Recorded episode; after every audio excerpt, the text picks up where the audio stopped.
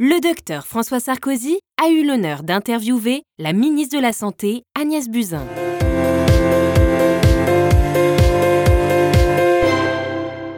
Madame la ministre, professeur Agnès Buzyn, bonjour et bienvenue sur le plateau de Tous pour la Santé.tv. Nous sommes ravis de vous avoir. Alors, votre venue a suscité beaucoup d'intérêt.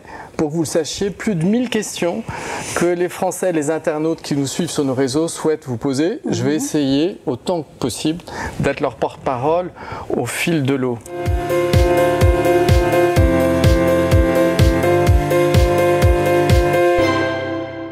Et si on parlait d'actualité Il n'y a pas une semaine sans que vous receviez des appels de tous ordres. Il y en a un qu'on a retenu, qui est l'appel lancé par 175 médecins au Premier ministre, à la suite d'un appel de 1000 médecins, je crois, en fin d'année dernière auprès du ministère de la Santé, euh, qui s'inquiètent, qui s'inquiètent du manque de ressources à l'hôpital, là, alors que les urgences montent en puissance, les, je crois qu'il y a 21 millions euh, de passages aux, urgences. Ils s'inquiètent, ils parlent de non-assistance à personne en danger. Avez-vous une réponse à leur apporter aujourd'hui? D'abord, je n'ai pas attendu ce collectif euh, pour euh, réaliser en arrivant que l'hôpital vivait des, heures difficiles avec une dégradation en fait euh, de la qualité de travail depuis des années. Parce que j'étais encore à l'hôpital public il y a un an et demi, moins d'un an et demi. J'y avais ma consultation et tout au long de ces années 2000, j'ai vu la dégradation.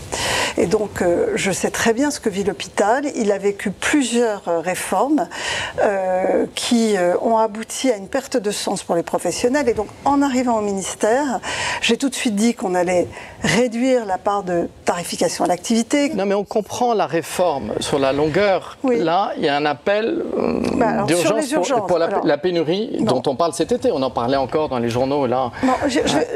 soyons clairs. Nous avons un déficit en temps médical dans notre pays.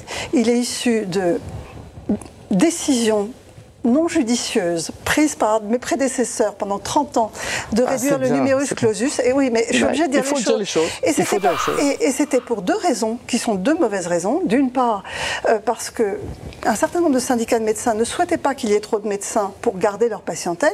Et surtout, ça arrangeait bien le ministère et la sécurité sociale, parce que moins il y avait de médecins, moins on faisait d'actes, et plus on réduisait le déficit. C'est assez cynique. À l'arrivée, nous n'avons pas formé assez de médecins. Nous sommes en pénurie ça va durer encore 10 ans parce que le numerus clausus a été vraiment réouvert dans les années 2005, mais il faut les former. il va falloir 10 ans avant qu'ils arrivent. Et donc je ne peux pas inventer 20 000 urgentistes aujourd'hui pour remplir les urgences de France. Je ne peux pas. Donc ça veut dire réorganiser, ça veut dire mutualiser, ça veut dire fermer certains services pour rassembler les forces. Il faut 8 médecins temps plein pour faire tourner un service d'urgence aujourd'hui. Quand un service d'urgence reçoit moins de 10 personnes entre 8 h du soir et 8 h du matin, ça n'est pas raisonnable. Il faut consolider. Nous n'avons pas les moyens humains et ce n'est pas une question de moyens financiers. Les postes sont ouverts, mais nous n'avons pas de professionnels pour les occuper.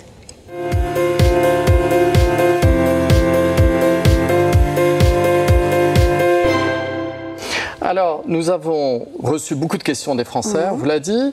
Vous allez avoir devant vous neuf portraits de Français qui chacun a une question spécifique pour vous, mhm. qui est une question qui rassemble de très nombreux internautes. Je vous propose d'en choisir quelques-unes au hasard et d'y répondre.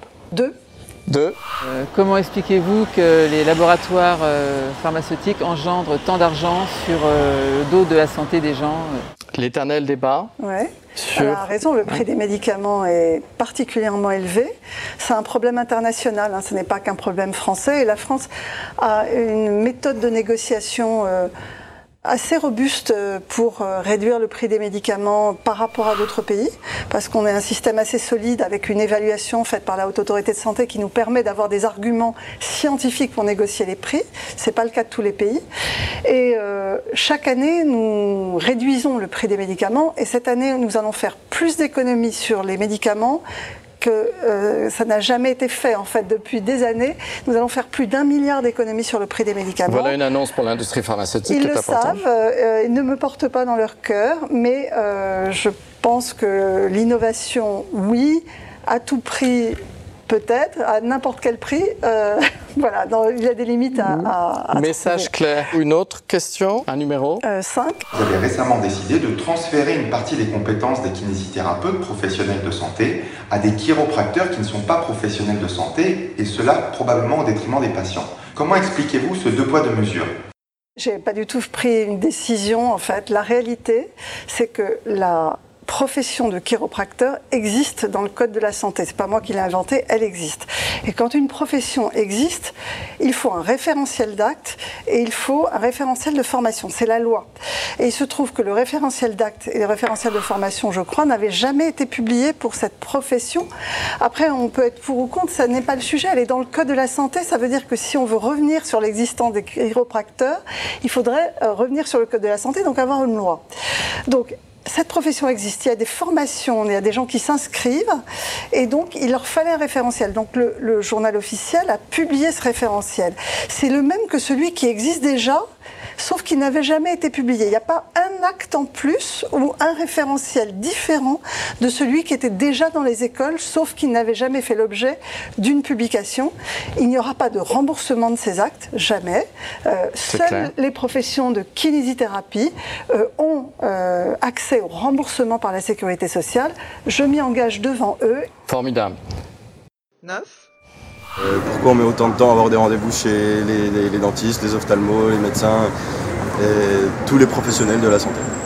C'est très variable d'un professionnel à l'autre. En réalité, euh, ça dépend du numerus clausus, c'est-à-dire en fait la, quantité de, personnes qui ont été formées euh, chaque année dans ces différentes professions. Nous ne sommes pas en manque d'infirmières, nous ne sommes pas en manque de sages-femmes, par exemple. Et les médecins, clairement, il y a eu un défaut, un déficit de formation en nombre. Et là, vous allez augmenter le numerus clausus. Le numerus clausus a déjà été augmenté. Ces professionnels, malheureusement, n'arriveront sur le marché parce qu'il faut entre 10 et 15 ans pour former un médecin. Ils n'arriveront réellement qu'en 2025. Et donc, on a un creux absolument terrible à passer. Et, je dirais que les médecins étrangers qui viennent dans notre pays ne compensent pas ce déficit en temps médical. Une autre question? La 7. Prévoyez-vous un accompagnement quasi systématique des, cancérologues, de psychologues pour accompagner et les patients euh, et, leurs familles et leurs proches euh, dans le suivi de cette maladie? Ça, c'est une question très fréquente des Français qui disent ne nous réduisez pas simplement à notre pathologie, nous avons besoin d'être pris en charge globalement. Alors, elle, a, plus que jamais raison, puisque dans le plan cancer, vraiment, euh, tout, tout l'objectif du plan, c'était l'accompagnement global. Et de considérer la personne dans son parcours de vie au-delà de son problème purement de cancer. Et donc, il y avait notamment dans le plan cancer, et, et nous le mettons en œuvre là, la volonté d'inclure les psychologues comme des professionnels de santé absolument nécessaires à la prise en charge. Alors c'est déjà le cas dans les établissements de santé où beaucoup d'établissements de santé ont des psychologues salariés pour la prise en charge des patients. Et puis je suis en train de mettre en place des parcours, euh, euh, je dirais, euh, tarifés euh, pour les pathologies chroniques qui vont pouvoir financer un certain nombre de professionnels qui aujourd'hui ne sont pas euh, financés par la sécurité sociale. Je pense aux diététiciens, je pense aux psychologues.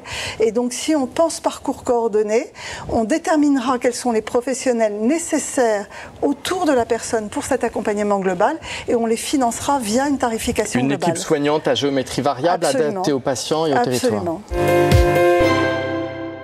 Alors, euh, la santé, vous êtes né dedans. Euh, vos parents sont des professionnels de santé. Votre ex-belle-mère, Simone Veil, était ministre de la Santé. Vous avez un parcours d'excellence que tout le monde connaît. Est-ce que le fait d'être médecin est un atout ou au contraire une difficulté? Oui, alors pour l'instant, je considère que c'est plutôt un atout. Euh, clairement, d'abord, quand je suis arrivée au ministère et qu'on m'a fait monter les dossiers de l'administration, je connaissais tous les sujets grâce aux différents postes que j'avais occupés. Je comprenais exactement de quoi il s'agissait. Donc, je dirais qu'en une semaine, j'étais opérationnelle sur les dossiers. Euh, je pense que si j'avais été une pure politique, ça m'aurait pris un peu plus de temps et j'aurais dû me reposer beaucoup plus sur l'avis de mon, de mon administration. Or là, j'avais un avis propre sur les sujets.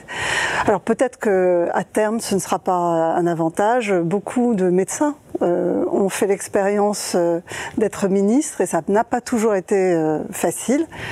on a des défauts quand on est médecin. On n'est peut-être pas forcément toujours de très bons politiques. Euh, on, voilà, on dit les choses clairement, parfois abruptement.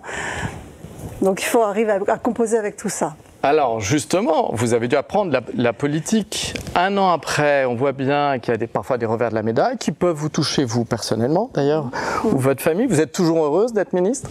Oui, c'est c'est une chance extraordinaire dans la vie que d'être au service d'un gouvernement, pour une politique, au service des Français, et surtout de pouvoir euh, essayer de mettre en œuvre. Je dis essayer parce que à l'arrivée ça n'est pas toujours facile, mais essayer de mettre en œuvre euh, des changements qu'on a toujours considérés comme nécessaires quand on était de l'autre côté du miroir, en disant mais c'est ça qu'il faut faire, c'est ça qu'il faut faire, et, je critiquais évidemment les politiques des uns et des autres, ou des unes et des autres, et euh, bah maintenant je suis en situation de faire. D'abord je vois que ce n'est pas toujours facile, les yaka faucons.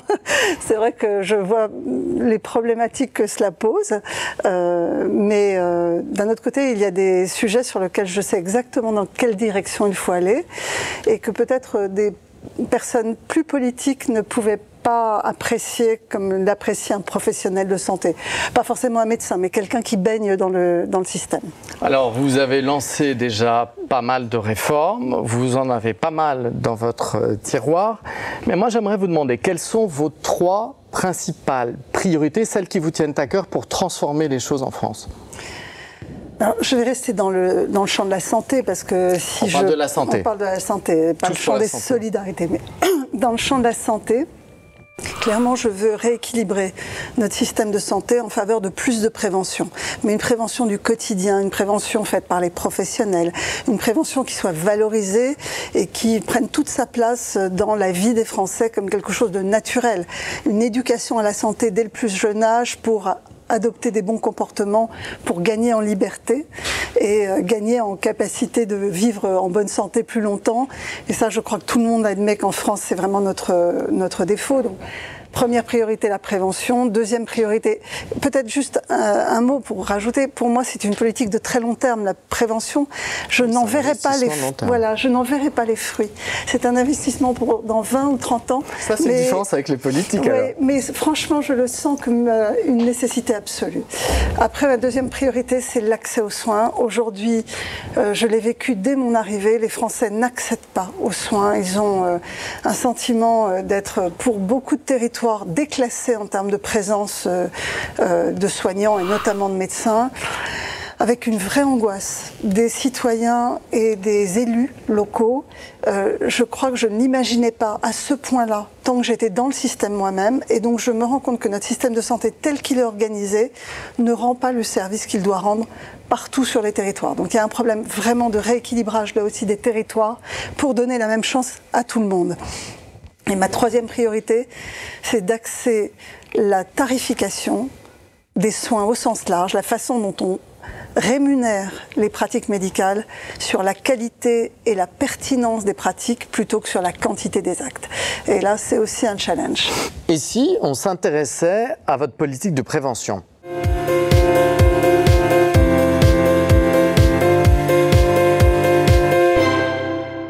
Pas reparler de l'obligation vaccinale, vous en avez largement parlé pour les nourrissons. On peut s'intéresser néanmoins à la vaccination des professionnels de santé. Tous pour la santé, nous avons réalisé une étude euh, auprès de 4600 professionnels de santé et on a montré qu'il y avait une différence de vaccination contre la grippe, de taux de vaccination selon le métier. Les infirmiers et les kinésithérapeutes étant vaccinés les moins, à 23% euh, pour les kinésithérapeutes, ce qui pose un problème quand on parle de prévention des infections nosocomiales les jeunes sont moins vaccinés et l'hôpital est moins vacciné contre la grippe que la ville. Ça vous interpelle, ça vous inquiète, cette désaffection de certains professionnels vis-à-vis d'un vaccin comme contre la grippe? En, fait, moi je pense que c'est un enjeu déontologique. Je le vois comme ça, c'est-à-dire que je ne comprends pas comment, quand on est un professionnel de santé, on ne réalise pas que le minimum que l'on doit à nos malades, c'est de ne pas être délétère. Or, quand on n'est pas vacciné contre la grippe, on peut porter le virus et le donner aux autres, et notamment aux personnes malades les plus fragiles qui viennent nous voir. A priori, si on est un professionnel de santé, c'est qu'on traite des gens fragiles. Et donc, euh, pour moi, c'est le premier devoir d'un professionnel de santé que de ne pas passer des maladies. Et c'est aussi nécessaire que de se laver les mains. Et je n'imagine pas une infirmière ne pas se laver les mains. Je ne crois pas que les professionnels doutent de l'efficacité du vaccin contre la grippe. Je pense que c'est plus de la flemme. Des questions, Madame la Ministre. Certains se posent des questions. Euh, justement, sur cette antenne, euh, nous avons eu le professeur Fischer, président de la concertation citoyenne, et les présidents des ordres professionnels, les médecins, les pharmaciens et les infirmiers, qui avaient une proposition à vous faire. Mhm. C'est de rendre obligatoire la vaccination contre la grippe pour les professionnels, comme c'est le cas par exemple aux États-Unis. Alors, on en est, moi j'ai sollicité tous les ordres. Donc, euh, nous allons en discuter dans le courant de l'été pour la campagne vaccinale du mois d'octobre. Si je vois qu'au bout d'un an ou deux ans, on en discutera ensemble, euh, il n'y a pas de montée en charge et de, prise de conscience, euh, peut-être que nous reviendrons à cette obligation vaccinale. Je vous rappelle que c'était une obligation, qu'elle a été supprimée. Alors, si on s'intéresse à un autre sujet qui vous tient à cœur, vous avez aussi des grands-enfants, c'est la santé des adolescents.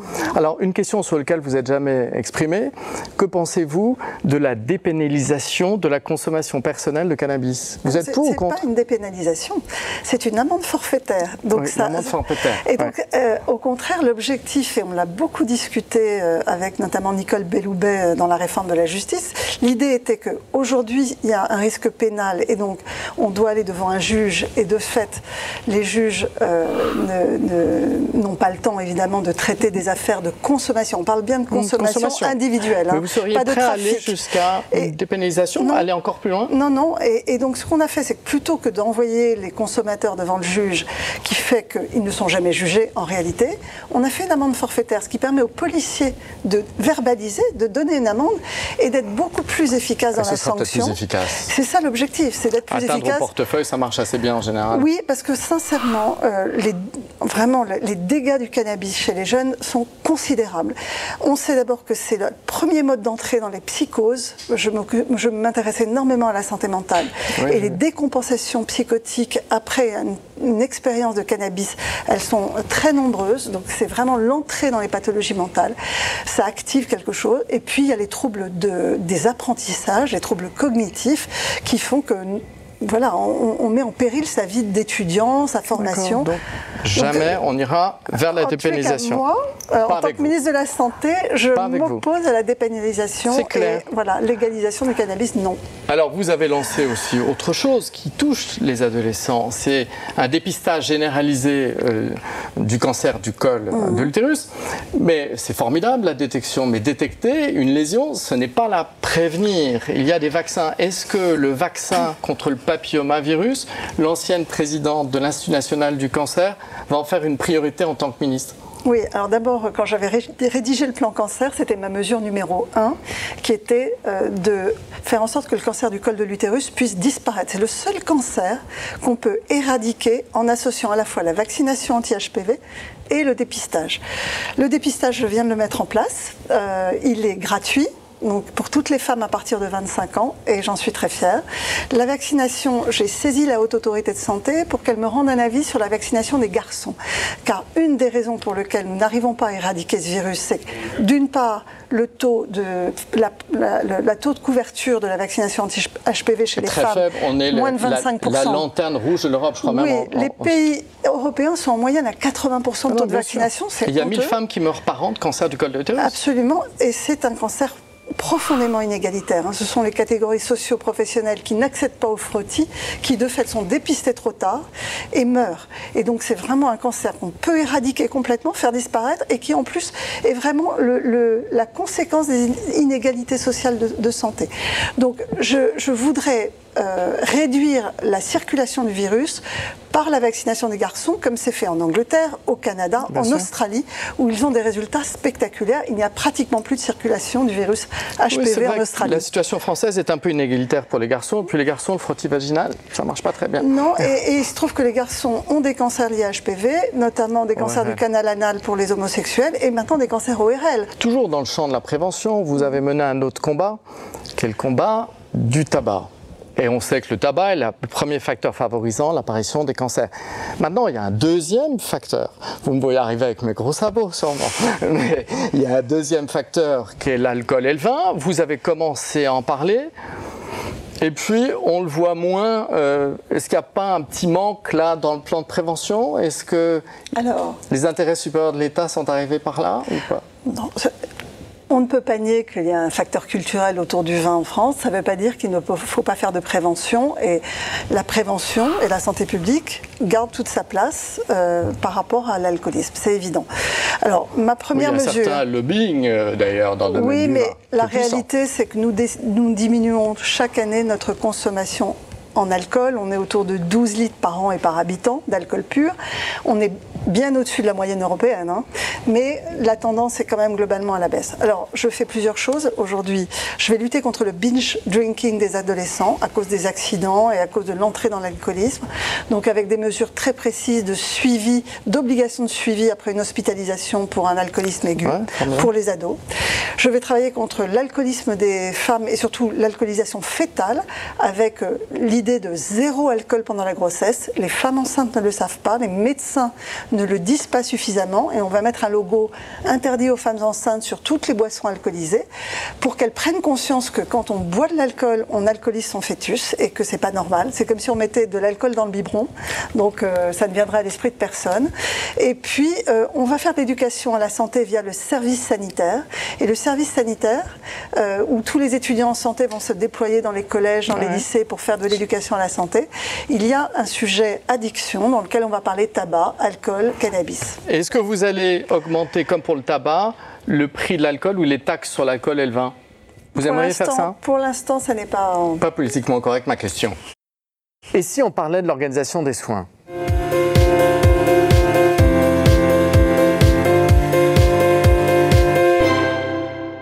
A vu que vous avez parlé de renforcer la place des paramédicaux, notamment des pharmaciens et des infirmières. les pharmaciens, il y a les professions médicales. Les professions médicales, voilà, et de l'ensemble des professions médicales, euh, tout à fait.